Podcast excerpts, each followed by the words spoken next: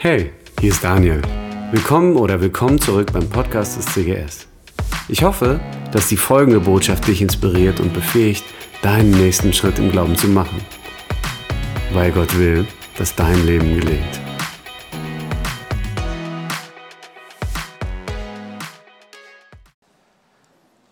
Einen wunderschönen guten Morgen auch von mir. Wir wollen heute einen Zweiteiler beginnen. Ähm, und es geht um ein Thema, so ein bisschen vergleichbar sozusagen wie die letzten Wochen, aber ein bisschen anders. Also die letzten Wochen, der Oktober war unser Beziehungsoktober äh, und es ging um zwischenmenschliche Beziehungen im positiven Sinne. Und heute und nächsten Sonntag geht es um, theoretisch haben wir eine Startfolie, ihr habt es vielleicht schon gesehen auch, aber vielleicht hängt es auch. Es geht um schwierige Menschen. Schwierige Menschen und wie mit ihnen umzugehen. Ähm, Auge um Auge, ja? Äh, und ich weiß nicht, wie es dir geht. Ich hoffe, du denkst jetzt dabei nicht an die Person, an die du, an die, du die letzten Wochen auch gedacht hast. das mit der Liebe ist nicht so unser Ding.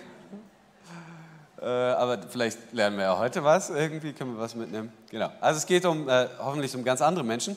Und natürlich hoffen wir, und in der Regel kommen wir zusammen, weil wir davon ausgehen würden, dass Gott uns befähigt, liebevoll miteinander umzugehen und ein liebevolles Miteinander zu leben. Ähm, und doch wird es so sein, dass für manche Menschen bei diesem Schlagwort vielleicht sogar du in den Kopf kommst. Also zumindest kann ich mir vorstellen, dass es bei einigen so ist, weil ich hier auch bin und ich vielleicht für manche Menschen auch schwierig bin. Also es gibt schwierige Menschen und hoffentlich gehören wir nicht dazu, aber möglicherweise gehören wir dazu. Und die Frage ist sozusagen, wie wir mit ihnen umgehen können. Es gibt eben nicht nur nette Menschen, die man liebevoll irgendwie äh, aus der Reserve locken kann, sondern es gibt Menschen in unserem Umfeld, die sehr herausfordernd sind, die einfach auch scheinbar unveränderlich schwierig sind, die gemein sind, die manipulativ sind. Wir begegnen immer wieder Menschen, die manipulativ sind. Und wir begegnen Menschen, die cholerisch sind, aggressiv. Ja? Gute Kombi. Und äh, was immer populärer wird heutzutage, ist passiv-aggressiv zu sein. Vor allem unter Frauen, aber nicht nur. Ja? Also mal so, mal so. Vielleicht ist es deine Chefin, dein Chef, ja? vielleicht ist es ein Verwandter irgendwie, vielleicht ist es dein Ex oder deine Ex.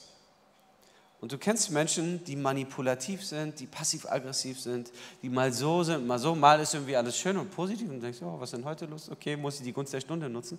Und dann kann es aber plötzlich kippen. Ja? Und du merkst so, es gibt sozusagen Menschen, bei denen du auf der Hut bist. Und wo du merkst, du bist nicht du selber. Ja? Wenn er oder wenn sie da ist, dann bist du anders. Dann bist du nicht du selbst. Und es gibt Menschen eben, die uns trotz unserer guten Vorsätze, glaube ich, aus der Fassung bringen aus der Balance bringen.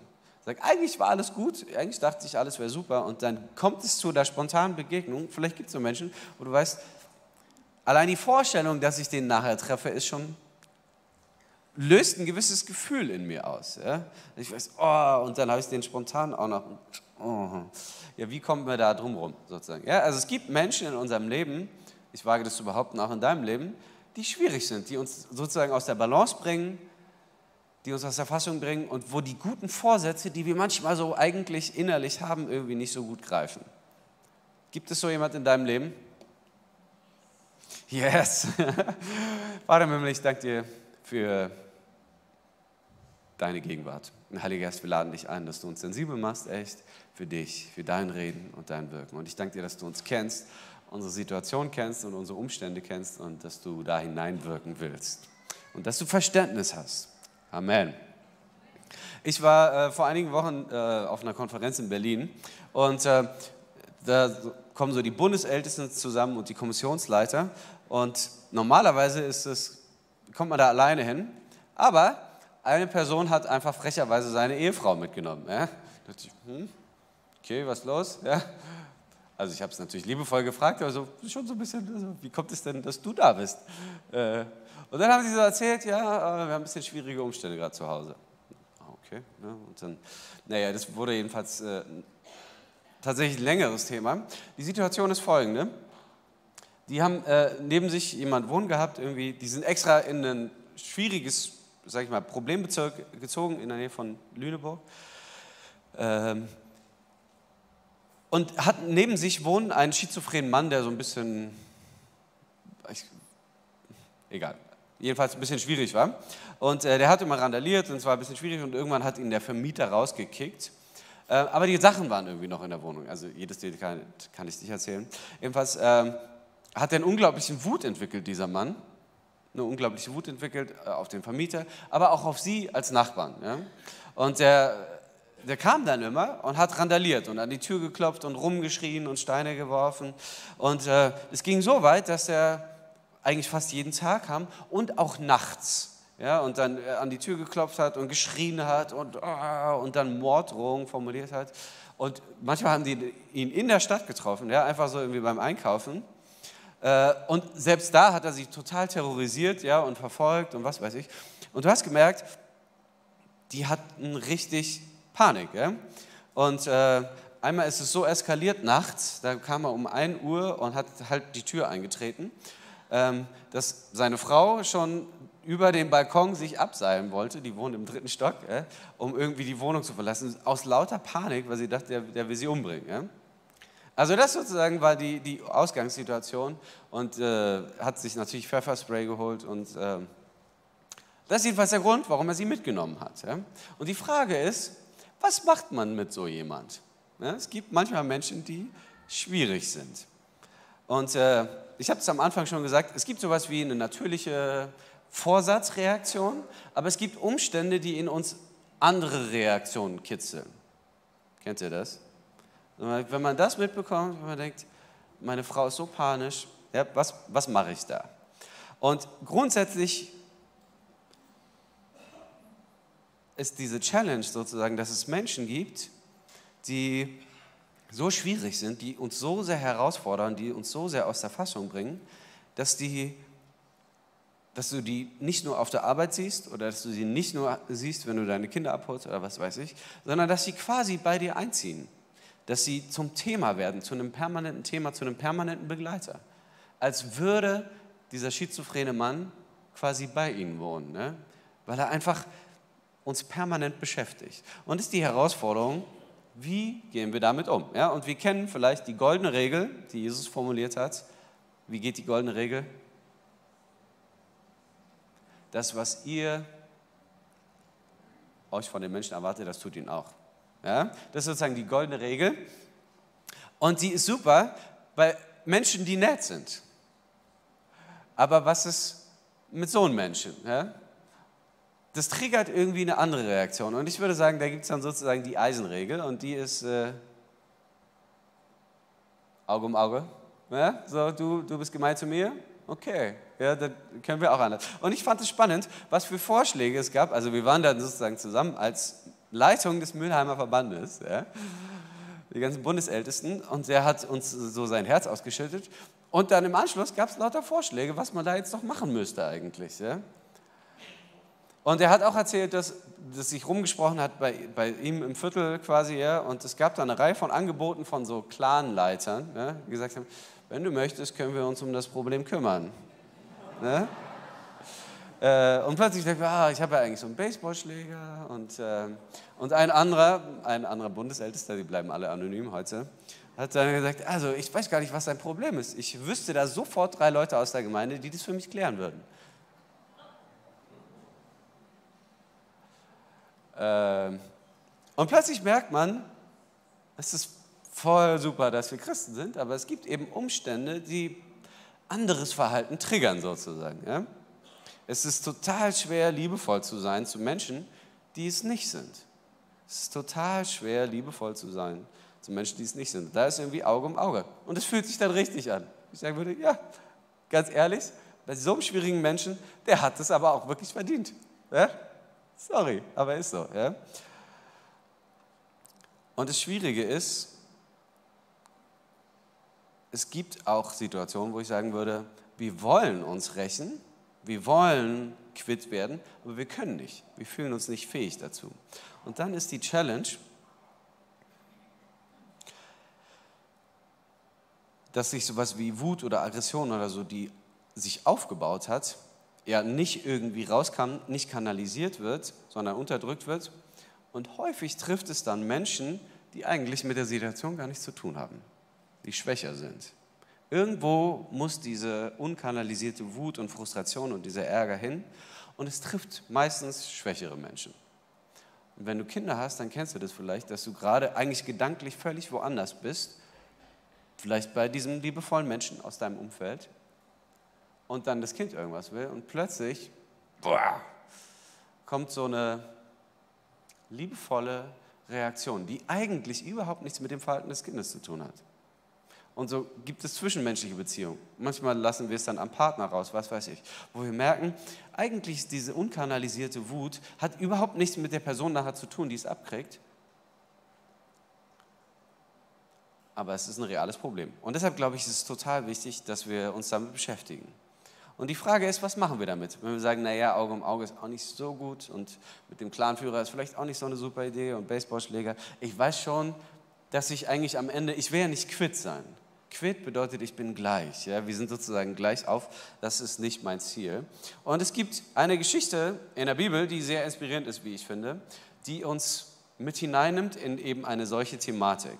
Und zwar geht es da um König David, der übrigens zu dem Zeitpunkt nicht König ist, sondern David als Flüchtling. Und David ist auf der Flucht vor König Saul. König Saul ähm, war erst ganz dankbar, dass es David gab, ja, der kleine Mann, der den großen Goliath besiegt hat, der ihm sehr viele Siege beschert hat, der ihn sehr erfolgreich gemacht hat. Aber dann irgendwann hat er mitbekommen, dass äh, so ein, äh, der Prophet Israels quasi losgegangen ist und David als nächsten König gesalbt hat. Und da entsteht Neid, da steht Sorge ne, um die eigene Dynastie, um seine eigene berufliche Laufbahn als König, aber auch natürlich die seines Sohnes und so weiter. Und es entwickelt sich ein richtiger Hass auf den kleinen David, der inzwischen gar nicht mehr so klein ist. Und David muss fliehen. Und er ist auf der Flucht vor König Saul. Und in einer solcher Situation ähm, begegnen wir ihm. Und was man sich vielleicht auch vorstellen kann, ist, David trägt eine unglaubliche Frustration auch in sich, ebenso wie seine Männer. Er sammelt nämlich dann insgesamt 600 Männer um sich in dieser Zeit, wo er so Flüchtling ist, äh, auf, oder auf der Flucht ist jedenfalls. Und all diese Männer haben eins gemeinsam, nämlich haben sie irgendwie so eine Lebenswunde, ja, eine Frustration, eine Enttäuschung, ein Ärger, sind sozusagen die Ausgestoßenen, genau wie David. Und das ist sozusagen die Clique, ja, David und seine 600 Ausgestoßenen. Und die sind zusammen unterwegs und ihr könnt euch vorstellen, was die für super Sachen machen in der Regel. Ähm, und in eine solche Geschichte wollen wir einsteigen. Ja? Also, 1 Samuel 25. In Maon lebte ein Mann namens Nabal, ein Nachkomme von Kaleb. Er war sehr reich. Ihm gehörten 3000 Schafe und 1000 Ziegen. Seine Viehweiden lagen bei, beim Nachbardorf Kamel. Er hatte eine Frau namens Abigail, die sehr schön und klug war. Und Nabal aber war grob und niederträchtig. So eine Eigenschaft, die man hoffentlich nicht über sich selbst liest. Ne? Eines Tages kam Nabal nach Kamel, um seine Schafe zu scheren. Und als David in der Wüste davon erfuhr, schickte er zehn junge Männer nach Kamel hinauf. Sie sollten Nabal freundlich von ihm grüßen und ihm etwas ausrichten. Vielleicht nur ganz kurz zum Hintergrund. Was bedeutet Schafe scheren? Das ist ein Fest. Ja? Also wohlhabende Menschen, wenn die Schafe scheren, wenn die ihre Viecher äh, scheren, dann ist es so ein bisschen wie so ein Jahresreport, ja? sozusagen Steuererklärung, wo du auf jeden Fall richtig viel zurückbekommst. Also reiche Menschen werden an dem Tag feststellen, wie viel reicher sie im letzten Jahr geworden sind. Ja? Und das ist ein Fest, das wird groß gefeiert, da gibt es ein richtiges Gelage. Ähm, und David erfährt eben davon und richtet ihm dann Folgendes aus. Ich wünsche dir und deiner Familie alles Gute mögest du mit deinem ganzen Besitz immer Glück und Erfolg haben. Ich habe gehört, dass du deine Schafe scheren lässt. In Karmel waren deine Hirten und die Herden immer mit uns zusammen. Also wir waren die letzten, die letzten Monate immer zusammen. Nie haben wir ihnen etwas zuleide getan und kein einziges Tier ist ihnen in dieser Zeit verloren gegangen. Frag deine Leute, sie werden es dir bestätigen. Heute ist für dich ein Festtag.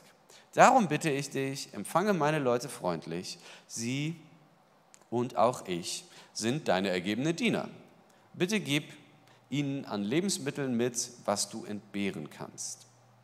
Und Davids Leute kamen nach Karmel, richteten Nabal alles aus und warteten gespannt auf seine Antwort. Also was sagt er? Hey du, die ganze letzte Zeit, deine Herden sind immer größer geworden und da ist nichts verloren gegangen, ist nichts kaputt gegangen, ist nichts passiert, weil wir auf die aufgepasst haben, weil wir uns um deine Männer gekümmert haben und weil wir dafür gesorgt haben, dass von deinem Besitz nichts weniger wird, sondern alles mehr. Und heute ist ein Festtag und du wirst feststellen, wie viel größer dein Besitz noch geworden ist und du wirst es groß feiern und wenn es dir möglich ist, dann gib uns doch was ab. Ja? Das ist sozusagen die Frage. Und er sagt dann auch, ey, frag deine Leute, ja, frag deine Schafherden und so, die werden dir das bestätigen können. Die ganze Zeit sind wir bei denen gewesen und haben auf sie aufgepasst und nichts ist passiert. Und was sagt Nabal dahin, daraufhin? Übrigens, David ist schon bekannt. Ja? Also die ganze Geschichte mit Goliath und so weiter, das war alles schon.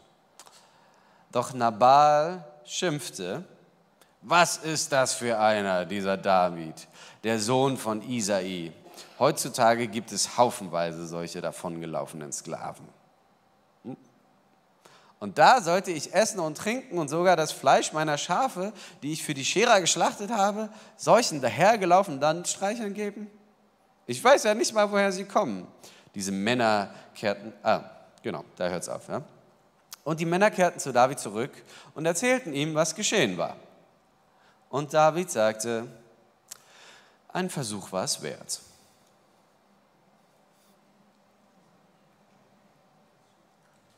Das stimmt so nicht, das sagt er nicht. Nein, nein, nein, nein. Wir gucken uns gleich noch die Reaktion von David an. Aber ich würde behaupten, dass es eine typisch christliche Reaktion ist. Und man hätte ja gleich sagen können, ja, warum gucken wir uns die Geschichte von David an? Wir können doch einfach hören, was Jesus dazu sagt. Das wäre doch viel konsequenter. Ich glaube, dass es da ein bisschen ein Problem gibt in, in der christlichen Gemeinde, in der christlichen Welt generell, weil es sowas wie falsche Demut gibt. Der Jesusweg ist nicht so schnell das, was wir denken, was er ist. Und ich glaube, das ist ganz wichtig, deshalb ist es ein Zweiteiler, will ich erst heute mit euch was anschauen will, was ich glaube, was essentiell ist, bevor wir das tun können, was wir denken, was man vielleicht tun sollte oder was Jesus vielleicht sagt, was wir uns noch genauer anschauen wollen. Und zwar ist die Problematik folgende, dass wir in verschiedenen Situationen denken, es ist richtig, dass wir uns schlagen lassen und dass wir dann geschlagen weggehen. So ungefähr halt die andere Wange hin. Ja? Das Problem dabei ist aber, wenn du geschlagen weggehst, dass du Opfer bleibst. Du bleibst innerlich Opfer dieser Situation. Das heißt, ich gehe geschlagen, weil ich bin ja Christ und ich darf mich ja nicht wehren. Und ich lasse mich schikanieren, ich lasse mich ärgern, ich lasse mich provozieren, was weiß ich. Ja, ich lasse zu, dass meine Kinder in der Schule gemobbt werden. Ich werde gemobbt vielleicht oder manche von uns haben schwierige Phasen erlebt, auch in bestimmten Phasen, weil sie Christen sind. Man sagt einfach, oh ja, ich muss es halt ertragen. Ich muss mich, das ist sozusagen meine Aufgabe als Christ. Und ich würde sagen, jein, das kann sehr missverständlich sein. Das Problem ist nämlich, wenn ich sage, ich räche mich nicht oder ich lasse es einfach mit mir machen, ich lasse mich einfach schlagen, weil ich mich nicht wehren darf. Ich darf nicht. Und das ist ein bisschen das gleiche wie ich kann nicht. Und ich möchte euch damit hineinnehmen in einen Begriff, der essentiell ist dafür, um das zu verstehen. Und zwar gibt es eine, gab es eine Auseinandersetzung von Max Scheler mit Friedrich Nietzsche, 1920 ungefähr, ist schon ein bisschen her. Und Nietzsche hat massive Vorwürfe gegenüber des, dem Christentum formuliert. Und eins dieser Hauptthemen war das Ressentiment der Christen. Also, er sagt, die Christen sind schwach, aber das Hauptproblem ist eigentlich, dass die Christen leiden darunter, dass sie sich nicht wehren dürfen. Und eigentlich würden sie gerne, aber sie können nicht. Und das macht sie zu so ganz bitteren, schwierigen Menschen. Weil eigentlich würde ich mich gerne rächen und eigentlich müsste und eigentlich koche ich innerlich und eigentlich bin ich voll frustriert und verärgert, aber ich darf ja nicht. Und das ist ein Problem. Ressentiment. Man kann das, also es ist ein sehr anspruchsvolles Buch, ich würde es nicht jedem empfehlen zu lesen, so wie der Titel schon sagt, das Ressentiment im Aufbau der Moralen. Aber der Kerngedanke ist sehr einprägsam und relativ simpel eigentlich. Und zwar kann man es verdeutlichen mit einem Fuchs. Ja, das ist ein Bild, was er nimmt. Und zwar geht der Fuchs in den Weinberg, weil er die Trauben fressen will. Aber er kommt nicht ran. Was macht er daraufhin? Er geht weg und sagt, die Trauben sind bitter. Was ist das eigentliche Problem? Er kommt nicht ran, er kann nicht. Er würde gerne, aber er kann nicht. Und so werden die Trauben abstoßend. Und das ist ganz häufig ein Problem, was wir haben. Wenn wir Leid erfahren, wenn wir Dinge erleben, die uns nicht gefallen, wenn Menschen schwierig sind in unserem Umfeld, und es kann groß oder klein sein, es muss nicht Nabal sein, es muss nicht ein schizophrener Nachbar sein, der irgendwie dich tyrannisiert oder so, aber es wird immer wieder, und es gibt es wahrscheinlich immer wieder, Menschen, die herausfordernd sind, die dich provozieren, die dich ärgern, wie auch immer, die mit dir umgehen in einer Art und Weise, dass du herausgefordert bist, die goldene Regel wirklich konsequent umzusetzen. Und die Frage ist, ob ich als ersten Schritt sage, oh nee, ich muss es jetzt halt ertragen. Aber eigentlich ärgere ich mich und es kommt zu einem Ressentiment. Das bedeutet, eigentlich würde ich gerne was machen, aber ich darf ja nicht. Ich kann ja nicht. Und das führt zu einer Ohnmacht und das ist unterbewusst. Und das Problem dabei ist, dass wir das in ganz vielen Kontexten erleben, weil wir dann nicht wirklich frei sind davon. Also die Jesus-Reaktion, zu der wir nächste Woche noch kommen, die richtig cool ist, göttlicher Umgang mit Situationen, macht uns frei. Ganz häufig sind aber auch Christen nicht frei. Und ich will das mal projizieren auf ein anderes Beispiel, nämlich den Staat. Es ist unsere christliche Pflicht, sozusagen uns dem Staat unterzuordnen und eigentlich die Obrigkeit wertzuschätzen, für sie zu beten und sie zu segnen und so weiter. Und jetzt würden ganz viele sagen, ja, ich habe kein Riesenproblem mit dem Staat, aber Ganz häufig begegnet mir bei Christen ein Ressentiment gegenüber dem Staat, würde ich sagen, nämlich eine Bitterkeit, eine Enttäuschung, eine Frustration, die zu einer Ohnmacht führt. Ich kann nichts machen, aber eigentlich würde ich gerne und die da oben und das ist, ne, das ist alles sozusagen ein Pack, eine Verschwörung, ladi da, so, die machen eh, was sie wollen. Das ist jetzt ein bisschen überspitzt vielleicht formuliert, aber so im Kern begegnet mir das häufig und würde ich behaupten, das ist auch ein Thema in unserer Gemeinde, dass es so etwas wie ein Ressentiment gegenüber dem Staat gibt, weil ich mich im Stich gelassen fühle und ohnmächtig fühle, darauf zu reagieren. Ich würde gerne, ich würde denen gerne mal sagen und ich würde gerne was daran ändern, aber ich kann nicht. Und dann bin ich der Fuchs, der weggeht und sagt, die Trauben sind bitter. Wenn du sowas hast in deinem Leben, wo du merkst, es gibt Menschen, es gibt Personen, es gibt Dinge, die dich herausfordern, wo du nicht gelassen reagieren kannst, wenn die thematisiert werden, dann hast du da möglicherweise ein Ressentiment. Ja? Und auch David hat es. Ja? David rächt sich nicht an Saul, weil er es nicht darf. Ja, den Gesalbten des Herrn darf er nicht anfassen. Aber wie äußert sich seine Frustration? Er geht regelmäßig in verschiedene Dörfer und tötet alle Menschen. Alle. Alle. Ja? Gönn dir. Das war auch für die damaligen Verhältnisse wirklich verheerend. Ja, das hat man nicht so gemacht. Auch damals nicht. Also irgendwo muss das hin, diese Frustration. Nimm das wahr, das gibt es möglicherweise auch in deinem Leben. Ja? Gibt es möglicherweise ein Ressentiment? Zumindest wenn wir Max Scheler glauben, dann haben das viele Christen. Also, der Jesusweg ist richtig und gut und da kommen wir nächste Woche hin. Aber erstmal ist es total wichtig zu gucken, hey, ist da irgendwas unterbewusst in mir, das getriggert ist, dass sowas wie eine Ohnmacht ist, so eine Frustration, ich würde mich gern wehren, ich würde gern was daran ändern, aber ich darf ja nicht, ich kann ja nicht. Ich wüsste jetzt auch nicht genau wie. Ja? Und was macht David nach dieser Reaktion von Nabal? Er sagt nicht, alles klar, ein Versuch was wert, sondern er sagt, holt eure Schwerter. Und alle schnallten ihre Schwerter um, auch David. Warum steht es da so explizit? Welches Schwert hatte David nochmal? Das ist vom Goliath, gell? Das ist schon eine besondere Geschichte eigentlich. Es ist nicht irgendein Schwert, sondern es ist das Schwert, was deutlich macht, wie dein Leben aussehen könnte, wenn Gott für dich kämpft und nicht du für dich. Und dann zog er mit 400 Mann in Richtung Kamel. Die restlichen 200 blieben als Wachen im Lager zurück. Was hat er vor? Ein Massaker, mal wieder. Ja? Und im Kopf, auf dem Weg sozusagen dahin, legt er sich die Begründung zurecht. Und, und vielleicht kennt ihr das manchmal, sozusagen, zumindest gibt es in meinem Leben häufiger, ja, dass es Menschen gibt, die mich ärgern, die mich frustrieren, wie auch immer, ja, die irgendwelche blöden E-Mails schreiben, was weiß ich. Und als innerliche Reaktion legt man sich dann zurecht, was man denen antworten würde in der Begegnung. Ja? Schon mal passiert? Nur ich so komisch. Ja? Und dann sozusagen hat man so bestimmte Sätze, man würde bestimmte Sachen sagen. Und in meinem Kopf ist es dann so, dass sozusagen noch zehn Leute außenrum und mich anfeuern. Ah, ja, uh. Nein, nicht wirklich, aber er hätte Wäre auch cool. Ne? Und dann sagt man so den einen Satz und der trifft dann und, oh, deine überragende Logik hat mich entfesselt. Ja, Entschuldigung. Okay, ne, wie auch immer. Ja? Und so ist jedenfalls David auch auf dem Weg ja? und er legt sich sozusagen seine Begründung zurecht, warum das jetzt legitim ist, was er vorhat. Für nichts und wieder nichts habe ich die Herden beschützt die dieser Schuft in der Wüste weiden ließ. Sorgfältig habe ich darauf geachtet, dass ihm nichts gestohlen wurde. Und was ist der Dank? Eine unverschämte Abfuhr. Was ist eine angemessene Reaktion auf eine unverschämte Abfuhr? Gott soll mich hart bestrafen, wenn ich bis morgen früh auch nur einen seiner Männer am Leben lasse. Ja, Auge um Auge ist ja fast langweilig, ne? Das bedeutet, was hat er vor? Mit 400 Mann geht er los und will Massaker anrichten, will alle Männer töten. Nicht nur ihn, sondern auch alle Bediensteten, alle Männer und alle seine Söhne. Jeden einzelnen Mann will er töten. Man könnte das Gefühl entwickeln, David hat ein Ressentiment, oder? Ist da unterdrückte Wut in ihm, die jetzt irgendwie plötzlich losbricht, an einem Schwächeren entfesselt wird?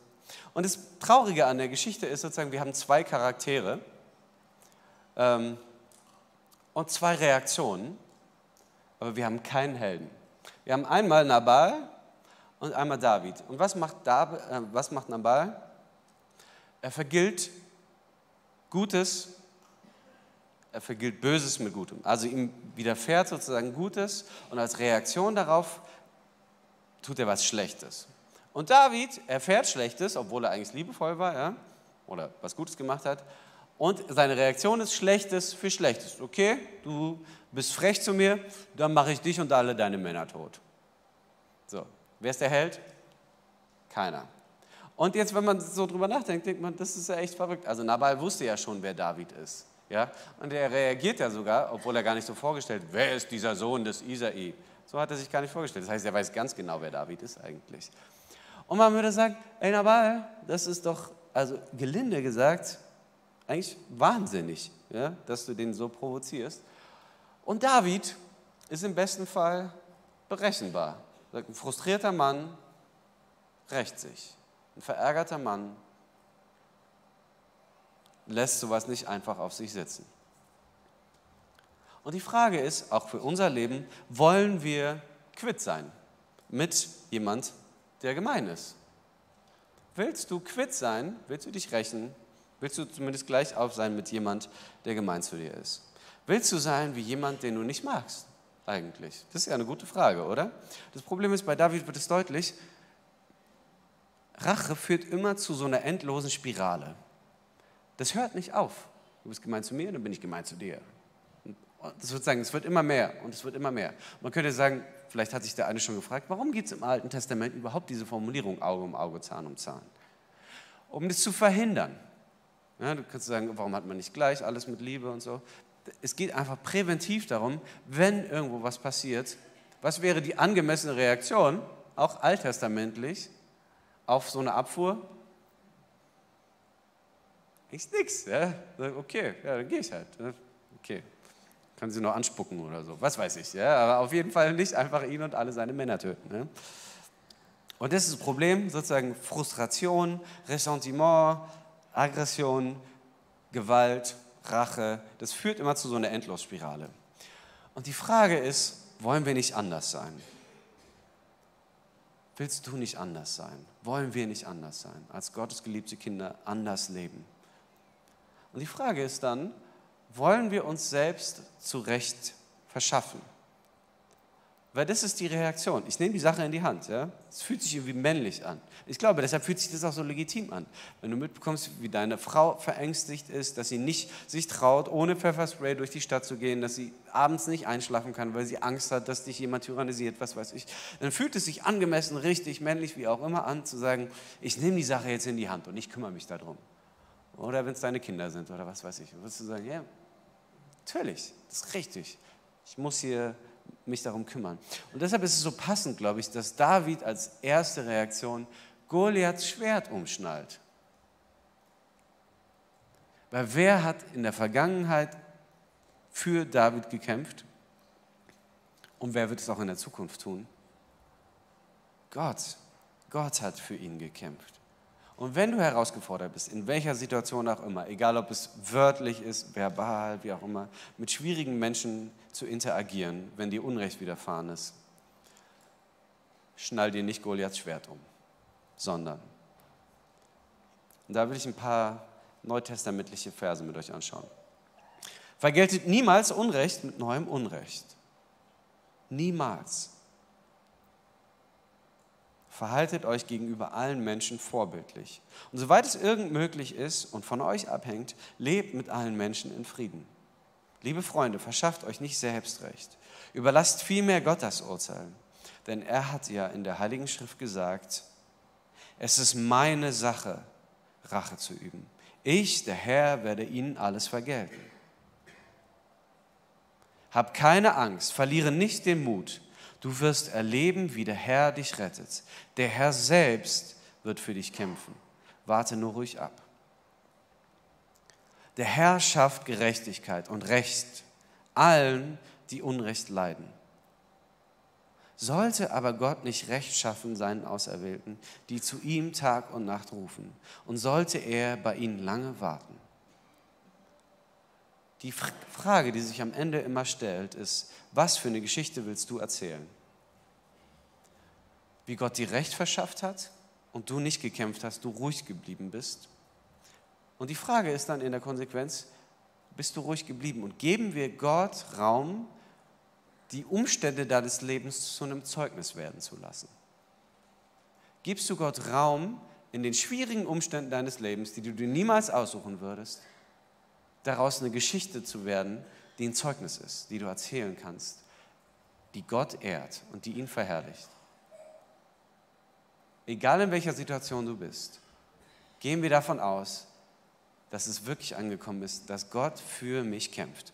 Vor ungefähr drei Jahren, und damit will ich schließen, ähm, habe ich eine Predigtreihe gemacht und es war so eine Reaktion sozusagen auf, auf Corona.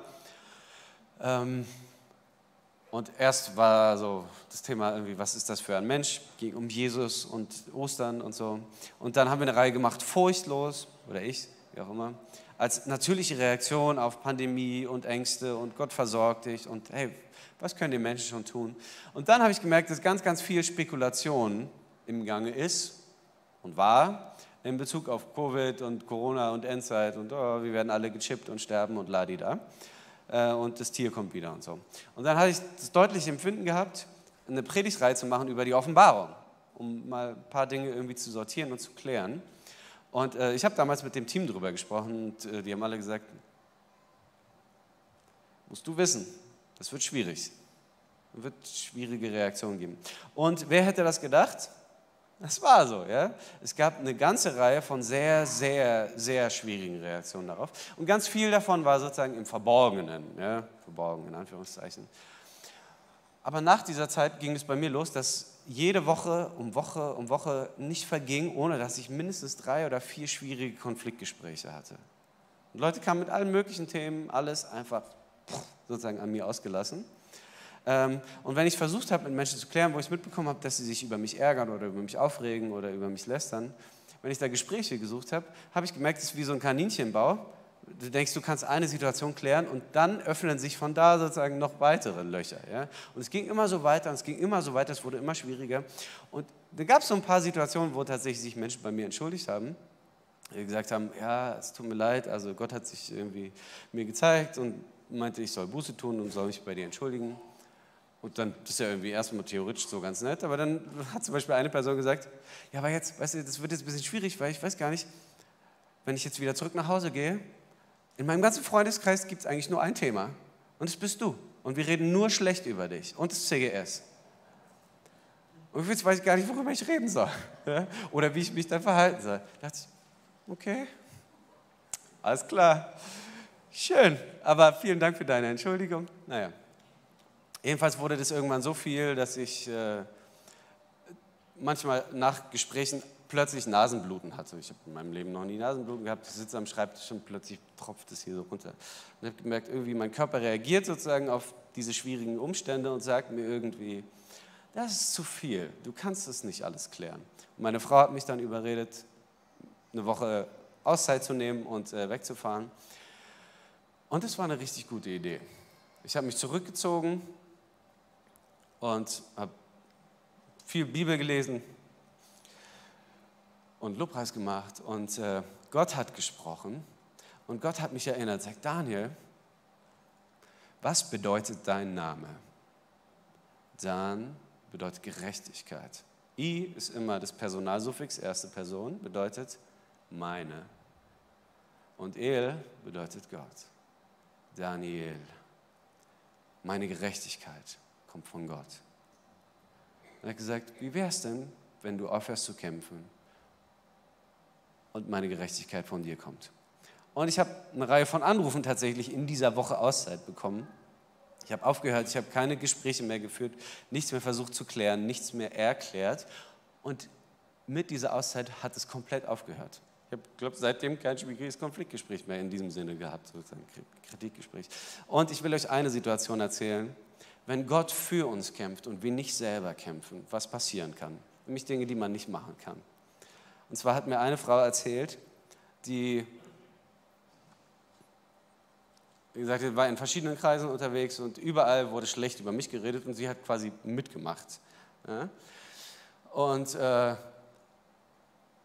in der Woche, in der ich weg war, war sie im Gottesdienst und Melanie hat gepredigt über Petrus, der Jesus verleumdet. Und in dem Moment hat Gott zu ihr gesprochen und gesagt, weißt du nicht, dass ich Daniel eingesetzt habe in diese Gemeinde?